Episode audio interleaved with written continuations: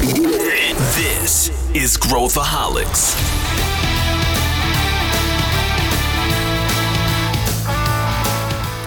Olá, ouvinte! O meu nome é Clara Bidorini, eu sou Startup Business Development Manager na Amazon Web Services, melhor conhecida como AWS, e essa é uma série de episódios produzidos em parceria com a Growthaholics sobre startups e empreendedorismo. Você já conhece, eu deixo com elas.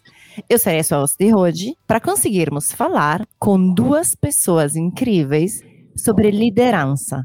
Liderança de times, liderança de movimentos, lideranças de projetos, lideranças de órgãos públicos. Para isso, convidei a Jéssica Moreira, coordenadora do Iris Lab, Laboratório de Inovação do Estado do Ceará, e a Lindália Junqueira, que é embaixadora da Women in Tech e responsável pelo Hack in Rio.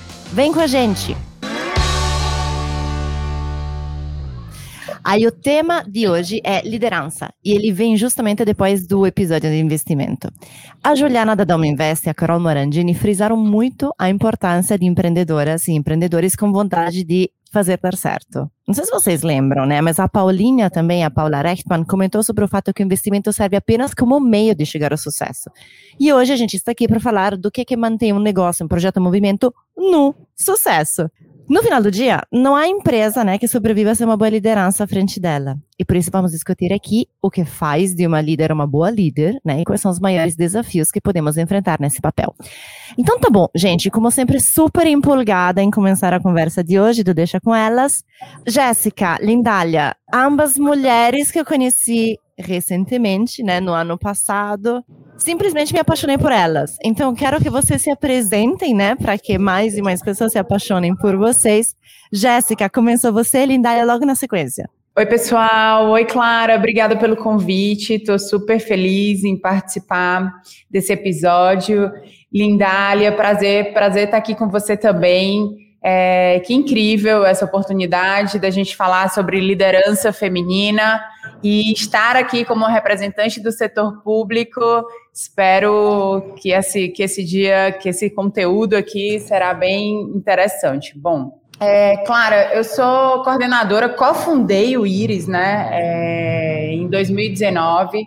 Sou coordenadora aí dois anos e meio de jornada, aprendendo todos os dias. Também faço parte da rede de líderes, né, da Fundação Lehman desde o ano passado. Estou também como representante do movimento Pessoas à Frente, onde a gente tem interesse de criar um novo paradigma de gestão de pessoas no setor público. Minha formação, né, eu sou especialista pela USP em políticas públicas para cidades inteligentes e tenho aí é, sido uma verdadeira apaixonada por inovar no setor público, porque sim, nós também inovamos no setor público, também é um, uma condição obrigatória, assim como na iniciativa privada, né? Quando a gente não inova, a gente sai do mercado, e no setor público, né? Quando a gente não inova, a gente acaba impactando negativamente a vida de milhões de pessoas. Então, sim, inovar no setor público é obrigatório, é urgente e me considero uma liderança muito ativista nessa pauta. É isso aí, Jéssica. Obrigada por tudo que você tem feito. Clarinha, que bom estar tá aqui. Né? Então, Lindália Junqueira, quem é Lindália Junqueira? Atualmente sou vice-presidente da Câmara de Comércio Exterior, né? Sou presidente do Conselho de Administração do Centro de Tecnologia Smart, Smart Cities, aí, Jéssica, temos que falar. Sou do Conselho Editorial do MIT Technology Review. Sou embaixadora, como você falou, da Global Money Tech. CEO da IONS e do Hack in Rio, considerado maior hackathon da América Latina.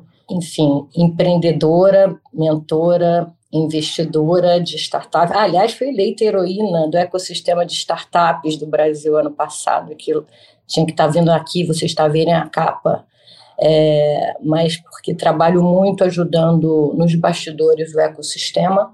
Né? Mãe de três filhos maravilhosos, são meus projetos de vida, e estamos aí para justamente poder trabalhar essa pauta de inovação, tecnologia, empreendedorismo, Estou é, agora com a vertical de Blue Economy, temos que falar sobre Blue Tech. Não sei por que, que chama planeta Terra, porque 70% é água, então tem muita solução aí que a gente tem que trabalhar vindo dos oceanos, dos mares, dos rios. Aí eu sou parceira da, da BetaI Global, das maiores aceleradoras do mundo. E vamos a isso. Vamos criar o primeiro Blue Tech no Brasil e na América Latina. Olha, gente, eu não sabia que vocês têm em comum essa paixão por smart cities, né? Tipo assim, agora que eu descubro, fantástico. Cada vez mais que eu me junto com essas lideranças, cada vez mais eu descubro coisas incríveis, né? Para ter novos laços. Então tá bom, vamos lá. Vocês são referências, né, em seus é, ecossistemas, por estar liderando todos esses movimentos. Mas nem sempre foi assim, né? É, eu queria muito que vocês contassem para gente, para quem que nos escuta, de onde começaram. Então, Jess, você vem né, do mercado privado e depois teve essa mudança para o público. Nos conte um pouco quem é a Jéssica empreendedora, intraempreendedora e como você tomou essa decisão de, se, de ser essa referência para inovação no setor público que é tão importante. Excelente, Clara. É, é muito interessante voltar assim, para o início de tudo, né? Trazer essa essa lembrança, porque eu sempre me considerei, antes de entrar no setor público, uma empreendedora muito frustrada, né? E é um paradoxo, né? Como assim entrar no setor público, empreendedorismo e lá você conseguir se realizar? Mas é exatamente o que a minha história conta, né? Porque eu passei oito anos no mercado publicitário, depois fui para o mercado financeiro, atuando na XP Investimentos, uma empresa que eu gostei muito de trabalhar, aprendi demais. É, mas foi só é, quando houve a oportunidade de migrar para o setor público, trabalhar aqui no gabinete do governador, né, no estado do Ceará, foi que eu comecei a, a entrar numa agenda que para mim era impensável, porque eu lembro que quando eu aceitei essa oportunidade, essa proposta, eu disse assim, bom, eu vou lá para entender o que, que acontece do outro lado do mundo, né? Porque era muito distante essa realidade para mim. Então, no gabinete do governador como assessor especial, eu tratei com muitas agendas estratégicas, né, e projetos estratégicos com a iniciativa privada e com o terceiro setor. Então, assim, eu tanto ampliei o networking de uma maneira absurda, né? Mas também eu comecei a entender mais como que tudo funcionava, como todo, todo esse, esses ecossistemas, né, eles se relacionam. Participei também de algumas missões internacionais, até que eu me inseri e encontrei, eu digo que é sempre, uma, é sempre sobre encontros, né, uh, uma rede de pessoas muito engajadas com inovação no setor público. E nessa época, lembro de ter ido para encontros no INSPER, de ter feito é, cursos de inovação no setor público no INSPER e fui apresentada que, com possibilidade que ter laboratórios de inovação no setor público era, era possível, né? Já existia um movimento internacional na Inglaterra, uh, na Dinamarca, mesmo nos Estados Unidos, com laboratórios de inovação que estavam inseridos, né, dentro de órgãos públicos e aí a gente idealizou e modelou, desenhou todo a, a, a, o projeto do Laboratório Íris. É, e posso dizer com muito orgulho que hoje nós somos uma referência de laboratório de inovação no Brasil. Somos quase 100 pessoas incríveis envolvidas, trabalhando juntas, academia e setor público, tentando resolver é, problema complexo. Então, eu falo sempre com muito orgulho. E somos a maior parte, assim, somos muitas mulheres aqui no Iris, é, já somos até bem reconhecidas por isso. É, mas acho que posso falar um pouquinho mais sobre, sobre essa forma de liderança mais na frente. Mas é essa a minha história assim, de transição, né? É, sempre tive essa paixão é, pelo empreendedorismo e é um comportamento, é uma atitude, é um, é um jeito de estar na vida que eu tento estimular para todo mundo que trabalha aqui comigo. Todo dia a gente tem que estar pensando como se isso aqui fosse o nosso negócio, né? É, falo muito, coisa pública é de ninguém ou de todo mundo, né? De todo mundo, então é de interesse de cada um. Fantástica. A res pública, gente, né? Eu tenho muito essa, né, esses insights de quando eu estudei latim. Gente, sim, é uma pessoa italiana estuda latim. É, é a gente pode rir, se desesperar ou agradecer. Pois é. Vocês não estão vendo a gente, mas a Lindália está rindo muito, assim. E eu lembro muito dessa parte, né? De res pública, né? Da coisa pública, de todo mundo desse compartilhamento. Jéssica, é um privilégio poder assistir ao trabalho que você faz, né? Eu já, depois, né, vocês vão ter acesso a, a é, aos LinkedIns e os Instagrams é, das respectivas para vocês, ouvintes, poderem seguir elas, mas de fato é um privilégio. E aqui, interessantíssimo, enquanto a Jéssica falava, a Lindália estava justamente dizendo, jura que você foi uma empreendedora frustrada? E eu quero ver da Lindália, né, que praticamente está, posso dizer, envolvida com as principais, né, não quero dizer todas, porque você que sabe, mas as principais iniciativas empreendedoras, pelo menos do estado do Rio de Janeiro, que tem saído muito para o nosso Brasil nacional, né, para o nosso Brasilzão. Como é que foi para você, Lindália, entrar em todo esse ecossistema e, enfim, puxar com sua força, com sua energia? Conta a sua trajetória. Nossa, contar tudo aqui não vai dar tempo, mas é porque não é uma trajetória linear, né?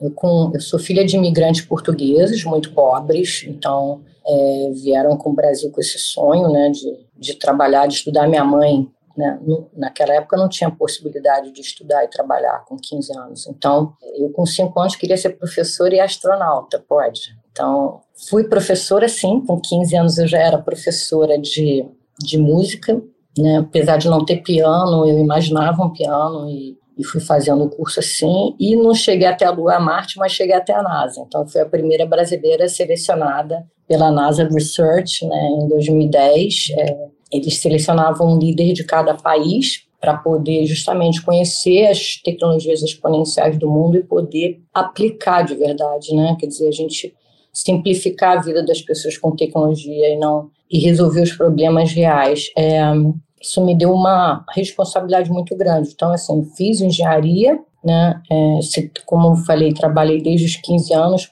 e empreendi por necessidade, comecei a empreender por necessidade, então trabalhava estudava, então fiz engenharia de produção, fiz faculdade de música e depois fiz o master justamente em responsabilidade social e terceiro setor. E a minha carreira começou justamente na área financeira, né, Shell, é, Banco Nacional, criei o primeiro database marketing do Brasil, na Nacional Seguros, e, e tirei a empresa de décimo primeiro lugar para primeiro lugar do ranking. Não porque eu era gênio, né, mas porque eu aprendi uma lição muito simples, que é de você ouvir as pessoas, né, de você saber que é, a solução só é boa se é boa para a ponta, né, se é boa para quem vai usar. E depois fui vice-presidente de marketing da J. Macedo, lá em Fortaleza. Olha, né, como temos coisas em comum.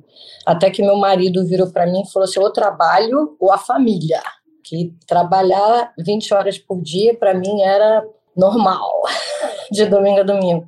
E aí eu optei para a família e foi bom porque aí eu comecei a empreender do outro lado, né? Fui, comecei do nada, do zero, numa cozinha. Né? Hoje eu tenho uma rede de restaurante, meu filho é meu CEO. E é, depois eu voltei para o mercado, fui consultora de desde o hospital a supermercado e a Globo me chamou em 2005. Eu criei a primeira área de Open Innovation no Brasil, né? não tinha esses nomes ainda bonitos, não tinha metodologia, então a gente criou a metodologia, a gente começou com nove malucos lá, que ninguém acreditava que era possível, e em três meses a gente estava com 1.800 pessoas participando voluntariamente, então não existia hierarquia, tanto pode ser um estagiário quanto pode ser um diretor artístico, um, um assistente de elétrica de produção a um super é, visual effect manager, enfim. E foi legal, foram células, que a gente chama de células multidisciplinares, criamos 347 projetos, desde como acabar com os 12 milhões de copos plásticos lá do Projaquistão, que eram consumidos por dia, ao criar o Avatar antes do filme do Avatar. E isso é, me deu um prêmio internacional, que é o IBC Innovation Awards. É, eu resolvi voltar para o mercado, a Estácio já tinha sido adquirida pela GP, e eles pediram para eu criar uma área de inovação. Eu falei, desde que não seja só para fazer marketing, desde que seja para fazer cultura mesmo, né? Então, a gente começou com a cultura interna de inovação, o Estácio tinha 700 mil alunos, mais de 15 mil professores. É, a área de P&D, as duas patentes da Estácio, então, em 2013, nós criamos o Telion, é, uma interface inteligente para a sala de aula que comunicava com todos os celulares, é, era uma coisa incrível, e o Nexa, que misturava realidade virtual e aumentada é, que eles chamam de metaverso, né? que chamam de metaverso. Mas é, por quê? Porque a gente tinha necessidade de que alunos de anatomia, né, de, de pouca renda, né, pudesse estar tá fazendo os laboratórios em casa, né, manipulando. E aí criei a primeira pré-aceleradora de startups do Brasil, as universidades tinham muitas incubadoras de projeto, mas a gente tinha que transformar em negócio, né? E tinha aceleradoras surgindo naquela época, em, em 2014. E aí, você quer os craques sem treinar os jogadores de futebol? né? Sem, sem ter a escolinha, então a gente criou a nave.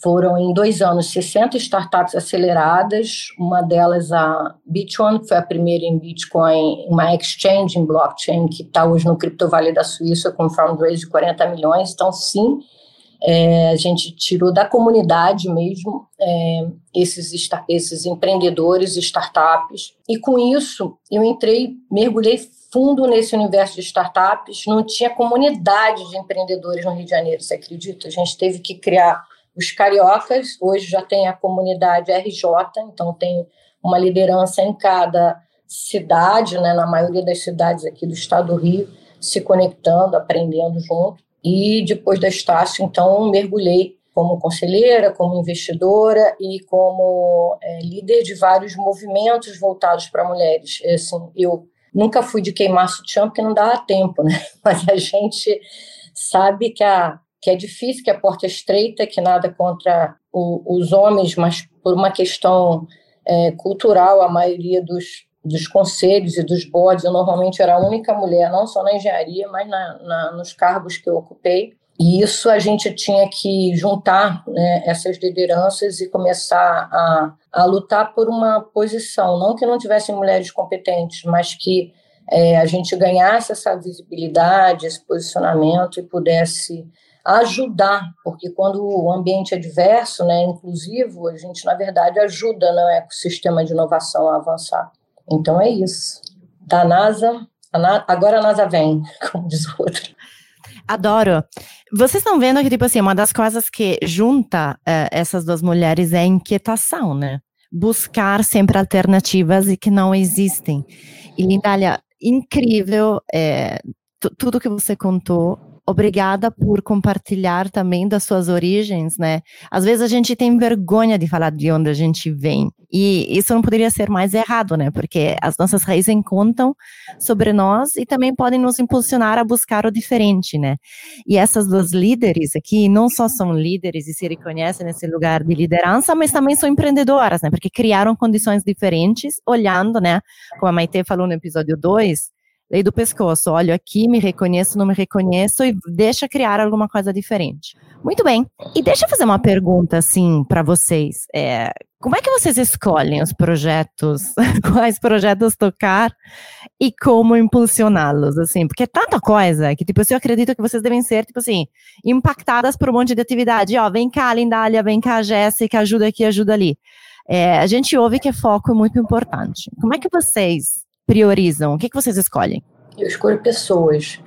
É, não existe inovação sem colaboração. Então, a lição que eu podia ter quando estudei lá na NASA é que tecnologia é cada vez mais simples, mais acessível, é, mas o difícil é você engajar as pessoas, né? Então, admiro muito o que a Jéssica está fazendo na gestão pública, porque eu eu lembro que assim, todo mundo reclama, mas ninguém desce para a reunião do síndico, né?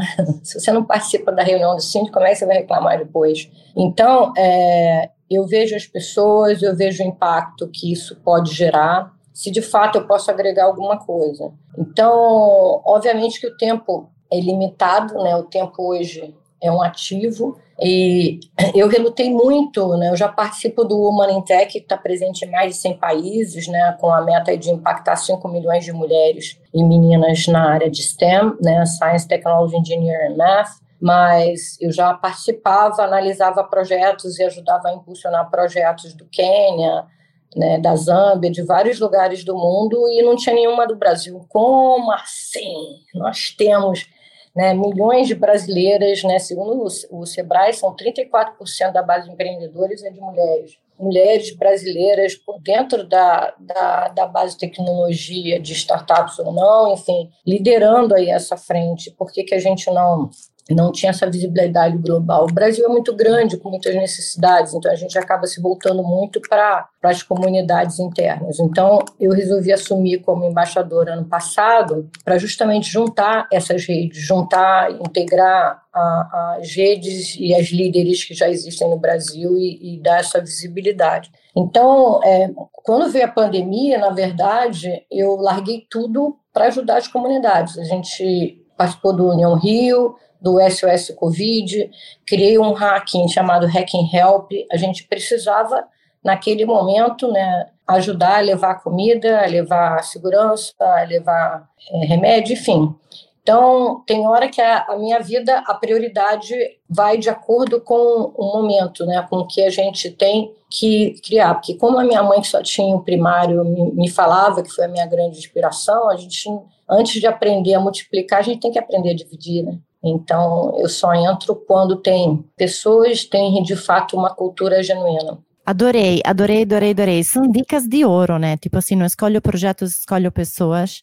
Um, e antes da gente dividir, precisamos nutrir. Teve já participação de mulheres que foram premiadas e, e, finalistas no Women in Tech, né?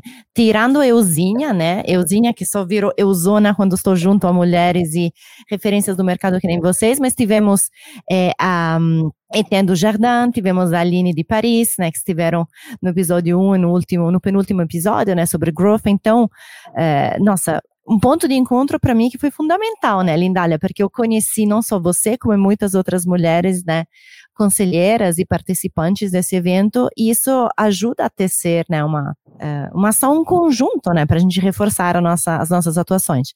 E falando em Covid, Jéssica, aí vou passar a bola para você, né, porque você tem, tem para nos contar coisas incríveis que você liderou, Alguns desses projetos a gente não escolhe, né? Mas a gente, porque né, o Covid caiu na gente, mas a gente escolhe de estar aí e fazer a diferença, um pouco como a Lindália fez. Conta, conta para nós que, que você liderou durante a pandemia e como, né, enquanto mãe, você liderou tudo isso. É, Clara, que bom ouvir a Lindália, né? Tô aqui super me inspirando, é inspiradora.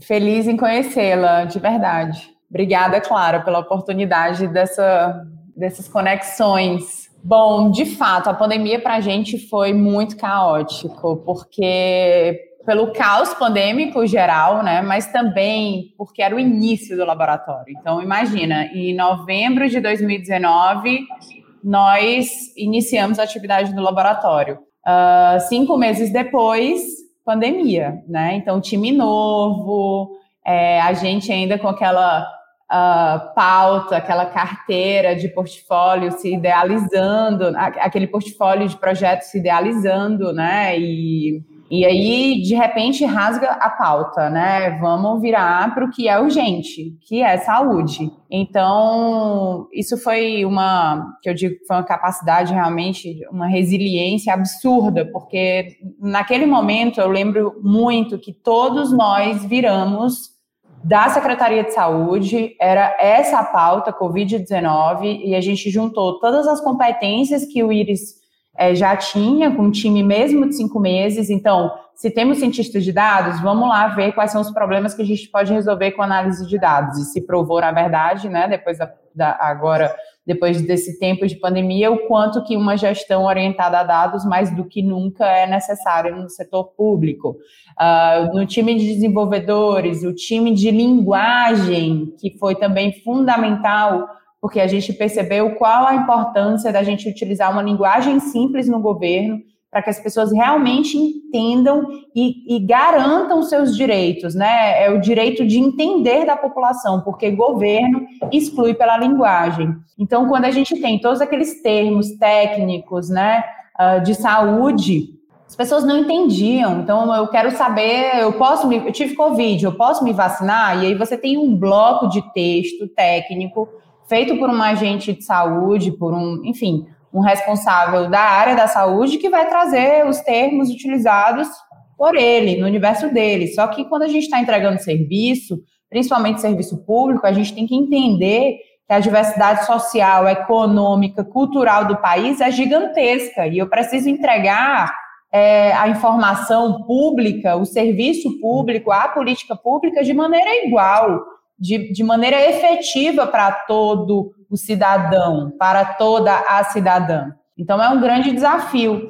E nessa época, a gente desenvolveu uma plataforma de atendimento né, online, que na época não existia, as pessoas não podiam é, sair de casa porque tinham medo de ser contaminadas, mas estavam sentindo sintomas de leves a graves, é, relacionados a comorbidades ou não. E a gente desenvolveu uma plataforma que ela fazia um atendimento inteligente, onde categorizava através de um robô, que hoje chatbot é até algo já bem mais é, comum, categorizava o cidadão em três linhas de cuidado, né? Então ele poderia continuar com o robô recebendo é, mais informações em linguagem simples, é, para ele ter o autocuidado em casa, ou ele era direcionado para uma unidade de saúde mais próxima à casa dele para receber e ser avaliado por um médico, né? Essa plataforma, em dois anos de plataforma, fez mais de um milhão de atendimentos e a gente conseguiu sempre a avaliação de 9,3, 9,5 de satisfação da população.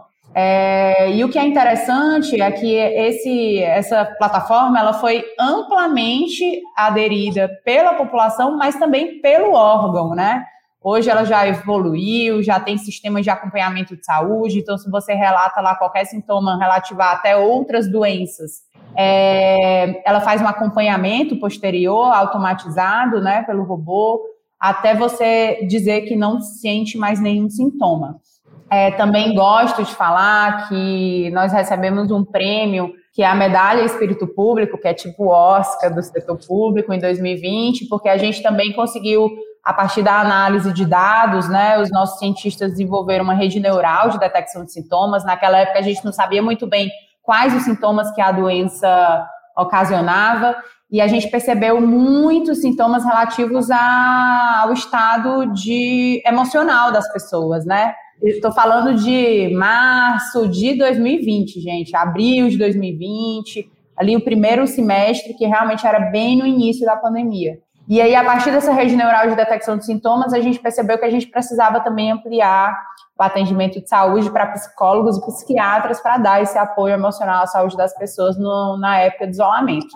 Então, assim, foi esse tempo inteiro, né, provando, inclusive, a importância de você ter um time com essa capacidade de adaptação absurda, que tem uma certa liberdade de atuação, que é um espaço de exceção, que age laboratorialmente, experimentalmente, que utiliza metodologia ágil.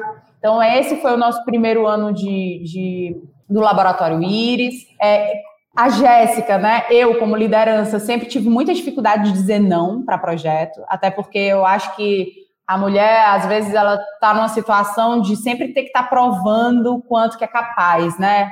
Eu não sei se vocês sofrem com isso, se passam por isso, mas foi muito tempo assim dessa jornada de dizer sim para tudo, porque eu queria, tinha muito sobre isso, né? De mostrar que você é capaz, de mostrar que você é capaz.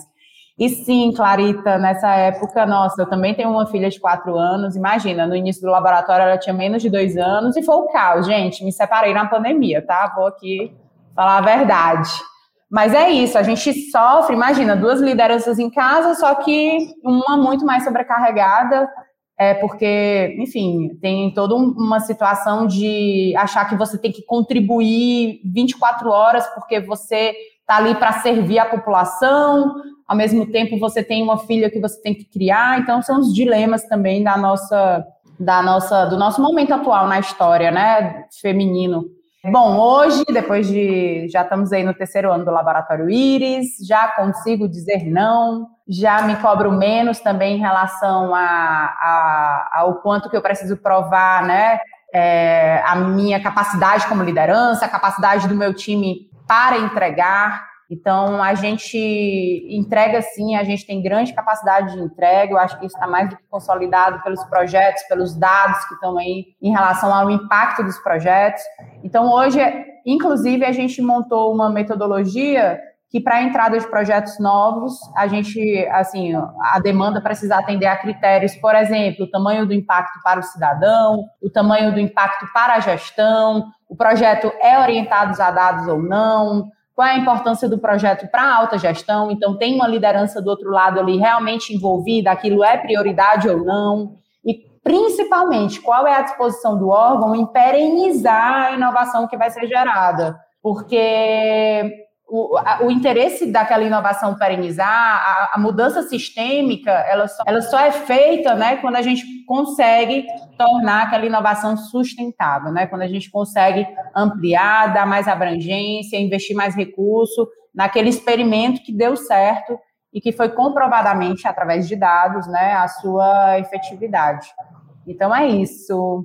Adoro que elas, elas acabam, gente, falando, então é isso, né? Eu fico pensando quantas dicas elas falaram, né? Assim, quando, então é isso, né? Entendeu? Tipo assim, essas pérolas, é, vou tentar fazer um resumo dessas pérolas, né? Tipo, eu, não, eu não tô conseguindo acompanhar, mas que bom que vocês ouvintes podem ouvir o podcast uma, duas, três, vinte vezes para tomar nota de tudo. Olha só, é, Jéssica falando de ambiguidade, né? E de como tornar um projeto de inovação sólido, mais perene. Faz parte da inovação ter essa ambiguidade, né? A gente desenha elementos que não fazem parte do presente emergente, né? Do que, que a gente observa.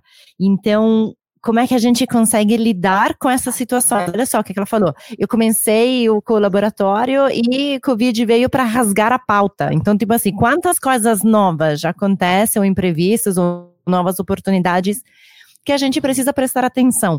Então, capacidades de líderes, né? Agora, juntando as palavras da Lindália e as palavras da Jéssica, prestar atenção ao contexto, identificar o que está acontecendo em sua volta, para ainda que rasgue a pauta, e liderar com dados, né? Essa coisa, a Jéssica sempre fala disso, é importantíssimo. Com dados a gente não precisa inferir, com dados a gente só consegue identificar como melhorar. E por último, né, as duas, eu, vocês não veem, né, mas eu estou vendo elas quando a Jéssica falando. Pois eu dizia assim, ó, tudo, eu a Lindália também, nós assim, com a cabeça, nós a gente dizia tudo. Mas agora a gente talvez aprenda a dizer um pouquinho mais não. E sobretudo dependendo do time, né, que a gente tem. É, Lindália, que capacidades você acha que são importantes em um time que trabalha com inovação? É, o que que você busca, né? Se é que eu posso dizer isso. Pode ser também uma opinião super pessoal sua, porque afinal você é uma líder natural. Mas o que que você busca nas pessoas? Vontade, determinação e mais do que habilidade técnica, é, de fato a questão da confiança, sabe? A gente não consegue construir uma cultura de um time, seja ele interno ou externo dentro de uma rede, se você não tiver essa confiança, porque a gente tem que delegar e as pessoas vão ter que se arriscar e as pessoas vão ter que tomar decisões. Então, você tem que ter uma, um grupo que, que confie um no outro, né? É muito mais é, jazz do que orquestra, entendeu? Então, em vez de eu ser maestro é, de orquestra com uma pauta já, né? Que todo mundo já sabe quais são as notas. Eu estou mais para grupo de jazz, né? Que cada, cada instrumentista é craque no que faz. Normalmente contrato gente que sabe mais do que eu. e é craque no que faz e a gente consegue tocar junto e improvisar quando precisa. Hoje a liderança tem que ser ágil, né? O tempo todo está tudo mudando, então a gente tem que tomar decisões, mas muito mais delegar, né, para que a ponta tome as decisões necessárias. Eu trabalho muito com grupos de comunidade também, né, que não são contratados meus. Então, essa questão da, das pessoas, você tem que. Todo mundo fala, ah, o líder tem que inspirar, né? tem que fazer, tem que estar junto, óbvio. Né? É, não consigo enxergar de outra maneira. Mas a liderança também tem que é, é, ouvir muito o que, que cada um tem de necessidade e construir junto essas direções. Né? Então, a estratégia é feita com, com papel e lápis para poder apagar e mudar a cada três meses, como a Jéssica falou, obviamente baseada em, em, dados ou pelo menos em insights que o mercado está tá apontando. E, e é isso, sim. Nem sempre a gente a gente acerta. Não acho que tem que ser uma coisa assim, como eu falei, às vezes a pessoa é super qualificada tecnicamente, mas não sabe trabalhar em grupo, então para mim não adianta. E esse é um ponto super importante. Olha que interessante. Lindália falando tanto do que ela busca no time e como ela inspira a ser, né? Porque a gente também organicamente, né, mudamos de acordo com os novos estímulos que a gente tem ao longo do nosso dia a dia. E, gente, já aprendi uma nova forma de olhar para as coisas. Olha que interessante. Eu olhava muito para esse conceito de orquestra. Faz todo sentido essa improvisação do jazz. Obrigada demais. Isso vai direto para as aulas, mas eu vou te citar, né? Porque eu não roubo de ninguém. Quer dizer, roubo, mas cito, não, né? gente, né? Empresto. Co como diz o filósofo Chacrinha, nada se cria, tudo se copia, irmã. Então, Adoro. eu vou te é. mandar o texto que eu, que eu li há muito tempo atrás que me, me abriu essa luz aí. Ah, por favor, manda. Manda que a gente coloca na descrição do nosso episódio para mais e mais pessoas poderem acessar. É, você e quer aí... ver uma outra inspiração, só para te interromper, já que você está falando assim? Foi Bárbara Corcoran. Bárbara Corcoran é uma imensa investidora sem ar, que milionária nos Estados Unidos, mas começou como garçonete. Então ela tem um livro que eu recomendo muito, sabe? Se você não tem bunda, usa laço no cabelo. É um livro de gestão, de liderança, tá? Mas por que, que é esse título, né? Nos Estados Unidos é porque você não tem peito em vez de bunda. Esse título é porque justamente ela começou como garçonete, mas ela era magra palito, né? E ela precisava fazer parte do time, liderar, conseguir daquele trabalho e é, impulsionando até virar a rainha do real estate, né? Foi a primeira Shark Tank, inclusive, dos programas. E aí a mãe dela falava para ela, filhinha, põe um lacinho no cabelo para você se diferenciar. E isso é posicionamento estratégico, entendeu? Então, de qualquer maneira, os sims ou os nãos que a Jéssica fala, depende do seu posicionamento, para onde você quer ir. Né? Como diz lá no País das Alice das Maravilhas, Estou perdida, não sei para onde eu vou. Se você também não sabe, qualquer caminho serve, né, irmã? Então, escolhe um e vai. Deu errado, muda para a direita, muda para a esquerda, mas tem que ir. Veja isso. Se você não tem bunda, usa laço no cabelo. Bárbara Recomendação, é, recomendação bibliográfica, amo. Fantástico. É, e você falou uma coisa há pouquinho, Lindália, que a Jéssica busca constantemente, né? Que a gente tem vários projetos em conjunto e eu escuto ela muito falando de colaboração. Né, de como é criar time que colabora uh, e que usa né, da liderança dela de uma forma a construir. Né? Uh, Jéssica, como é um time que colabora? Que habilidades você busca?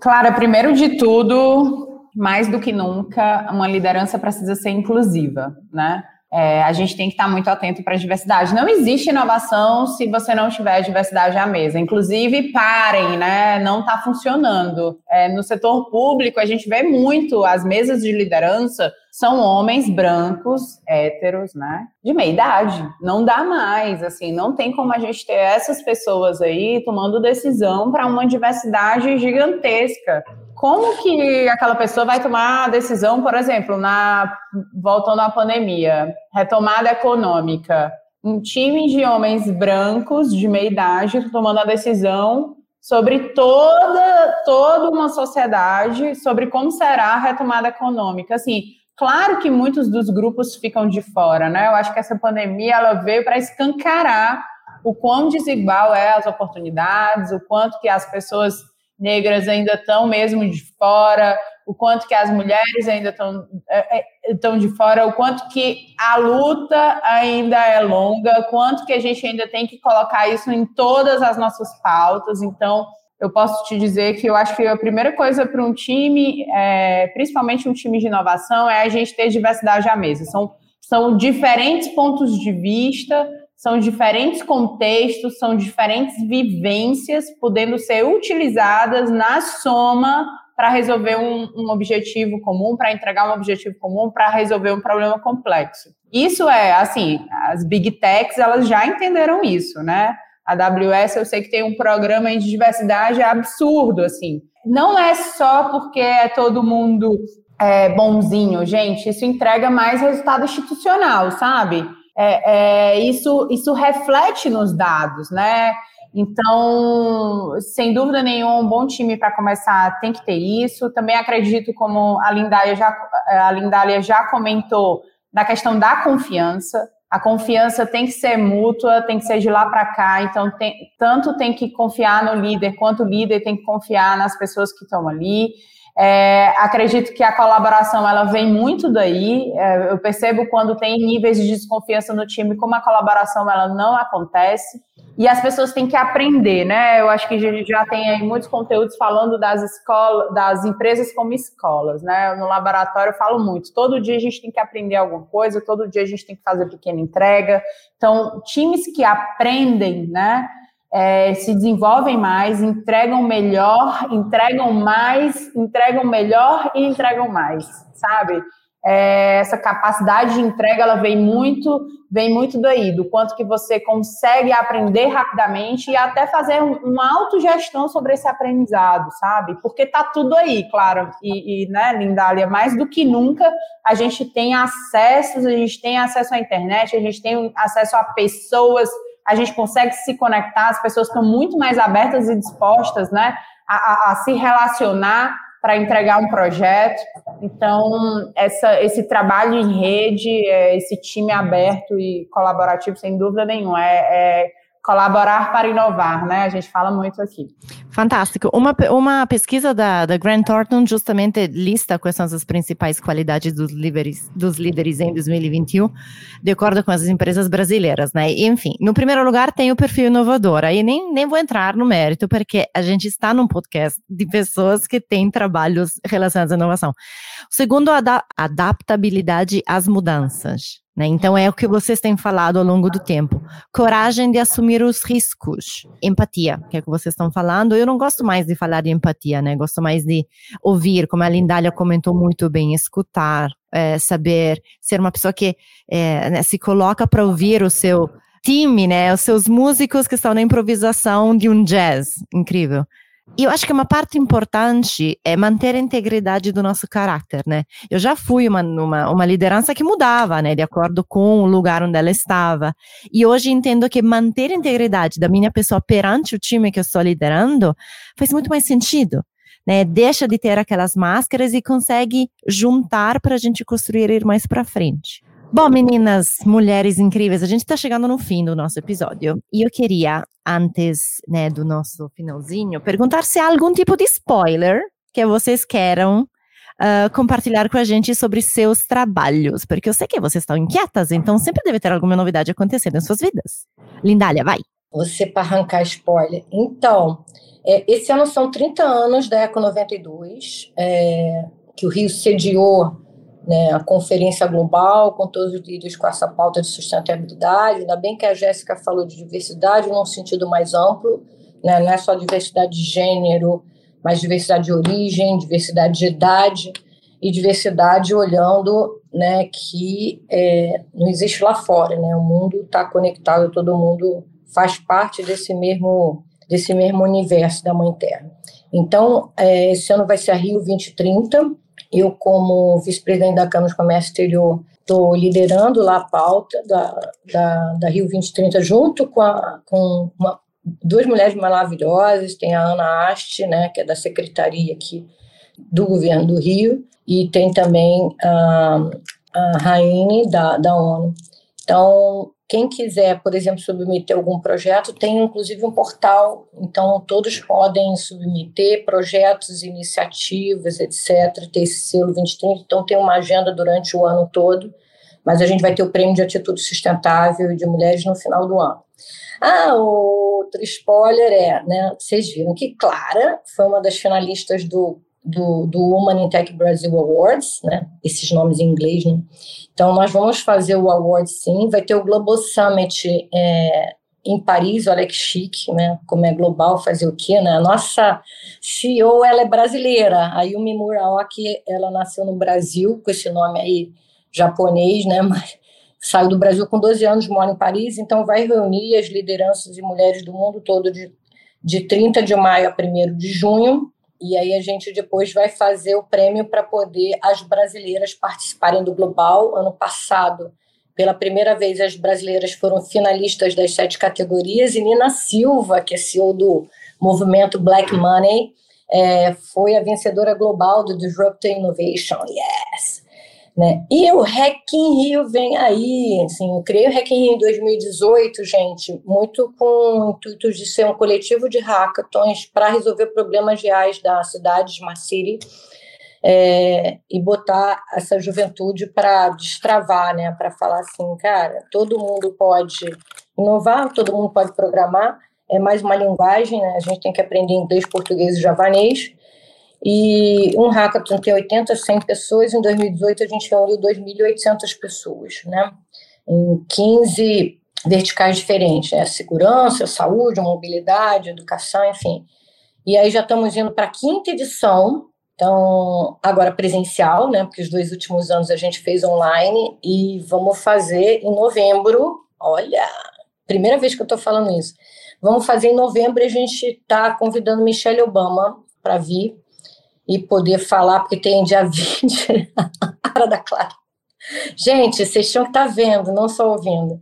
É, dia 20 é o dia nacional de conscientização do movimento negro, né? Além disso, ela traz essa inspiração de educação, de empreendedorismo, de liderança, né? De diversidade. Então, vamos juntar o Hack in Rio, convido a todos, porque não é só do Rio, o nome chama Hack in Rio, porque nasceu no Rio de Janeiro, mas a gente recebe comunidades é, de todo o Brasil e do exterior, né?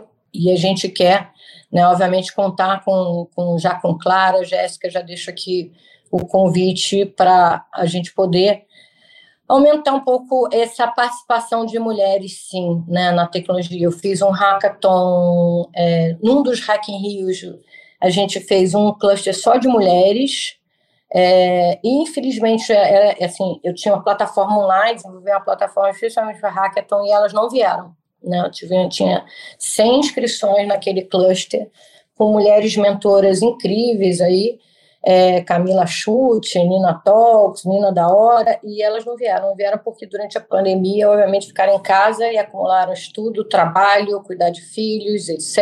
E a gente né, fez um outro para acolhê-las. Então, a proposta desse ano do REC em Rio são os desafios das 17 ODS da ONU, o Objetivo de Desenvolvimento Sustentável, e esperamos todos vocês em novembro. Gente, incrível, muitos spoilers. A gente coloca tudo na descrição, não se preocupem. Eu fiquei felicíssima com essa informação da Michelle Obama. Enfim, Jess, algum spoiler do seu lado que você possa falar? Vamos lá, então. É... Bom, eu posso dizer que não é nem spoiler, isso todo o Brasil já sabe, mas a gente está super feliz porque agora a gente tem uma mulher, né, sendo a governadora do estado é a professora Isolda, isso é demais, espero que ela ainda seja a primeira governadora do Ceará de fato eleita, né? Conseguimos criar recentemente a primeira Secretaria de Gestão e Políticas para Lideranças.